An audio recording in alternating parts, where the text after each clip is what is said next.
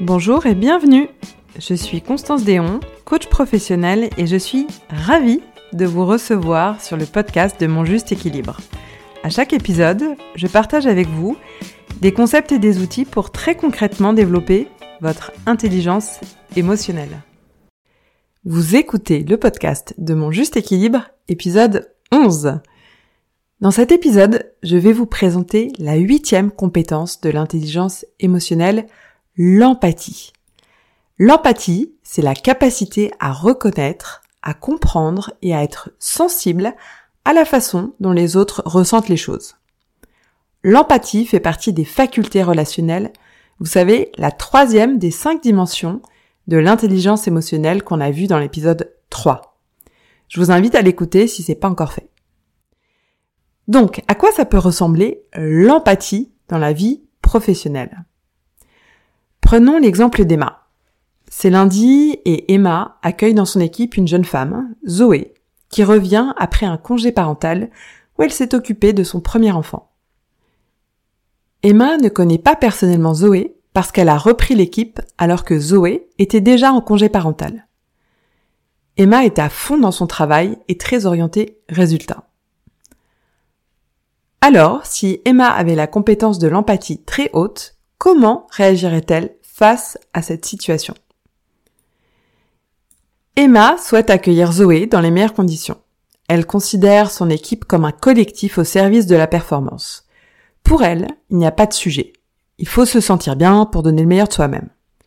Là où elle travaille, il n'existe pas de guide RH pour donner des conseils et suivre un process dans le cadre d'un retour d'un salarié après une absence prolongée. N'ayant pas d'enfant elle-même, Emma se rapproche de ses amis, déjà maman, pour connaître mieux les besoins d'un parent quand il revient à son poste. Elle écoute attentivement ce que lui disent ses amis pour décider des actions qu'elle veut mettre en place.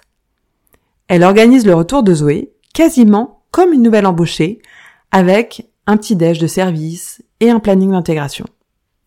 Ce qu'elle a compris de l'expérience de ses amis, c'est que Zoé a certainement besoin de se sentir accueillie, d'être prise en considération en prenant le temps d'être mise au courant formellement de tous les changements et des nouvelles actualités, de reprendre ses responsabilités à son rythme et d'avoir un lien de confiance avec son manager où elle peut exprimer ses ressentis par rapport à cette nouvelle configuration de vie qui impacte fortement physiquement et émotionnellement la sphère familiale et professionnelle.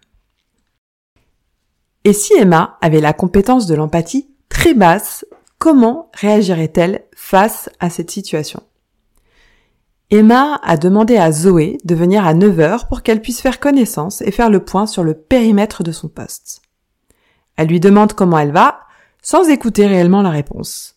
Elle regarde plusieurs fois par-dessus les fenêtres, les gens passer dans le couloir, et ne rebondit pas sur les propos de Zoé. Emma va directement droit au but et lui parle de son poste et des ajustements à venir dus à l'évolution de l'activité et de la mobilité de l'équipe. Emma ne met pas d'affect dans ses propos. Tout est très rationnel, orienté action et échéance. Emma reprend les mots du DG et de la nouvelle stratégie mise en place pour bien faire comprendre à Zoé les enjeux qui attendent toute l'organisation. Emma parle 90% du temps et à la fin de leur conversation, elle lui adresse avec le sourire Bon retour parmi nous. Tu vois, on t'attendait. Il y a plein de projets excitants. Je dois y aller. Si tu veux me contacter, vois avec Sylvie hein, pour qu'elle euh, trouve un créneau dans mon agenda. Zoé n'a pas le temps de répondre. Emma est déjà partie. Donc l'empathie, c'est quoi? C'est la faculté à comprendre, à être attentif à ce que vivent les autres et à reconnaître les besoins des autres c'est être à l'écoute des émotions des autres et c'est aussi prendre leurs sentiments en considération avant d'agir. C'est la capacité d'accueillir l'autre sans jugement en étant pleinement présent. C'est la capacité à se mettre à la place de l'autre. Qu'est-ce qu'il peut ressentir?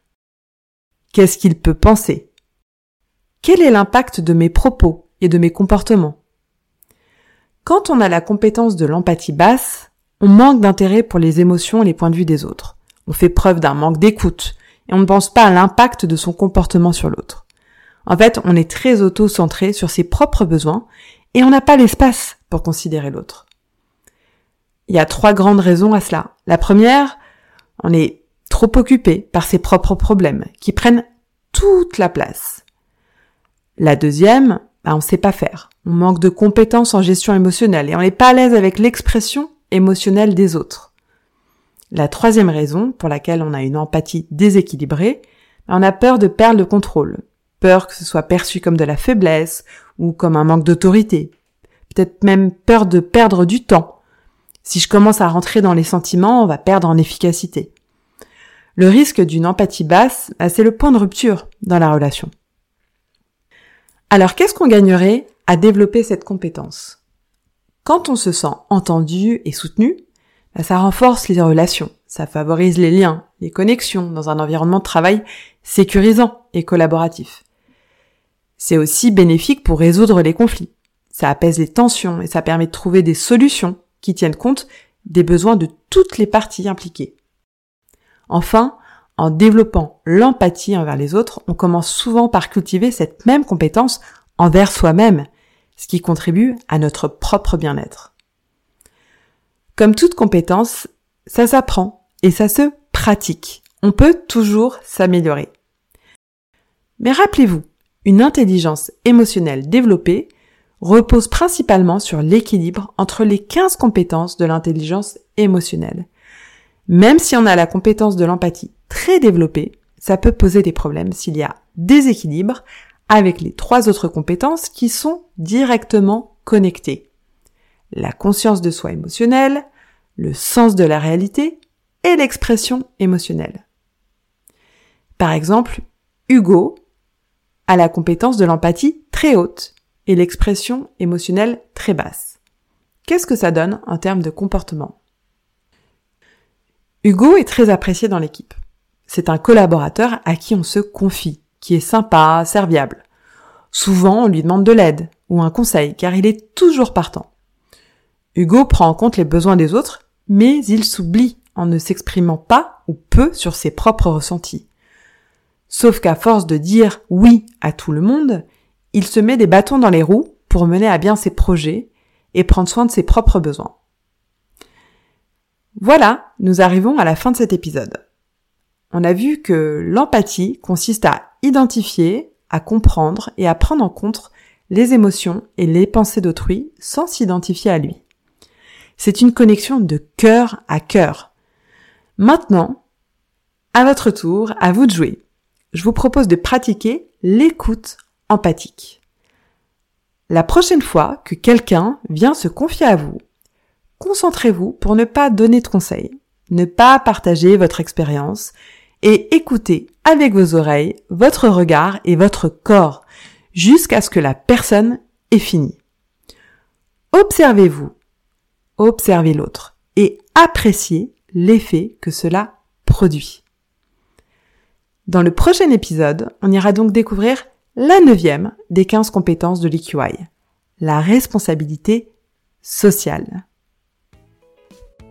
Si le podcast vous a plu et que vous avez envie de m'aider à faire connaître le podcast de mon juste équilibre, la meilleure façon de le faire est de laisser un avis 5 étoiles sur iTunes et de vous y abonner pour ne pas rater le prochain épisode. À très bientôt!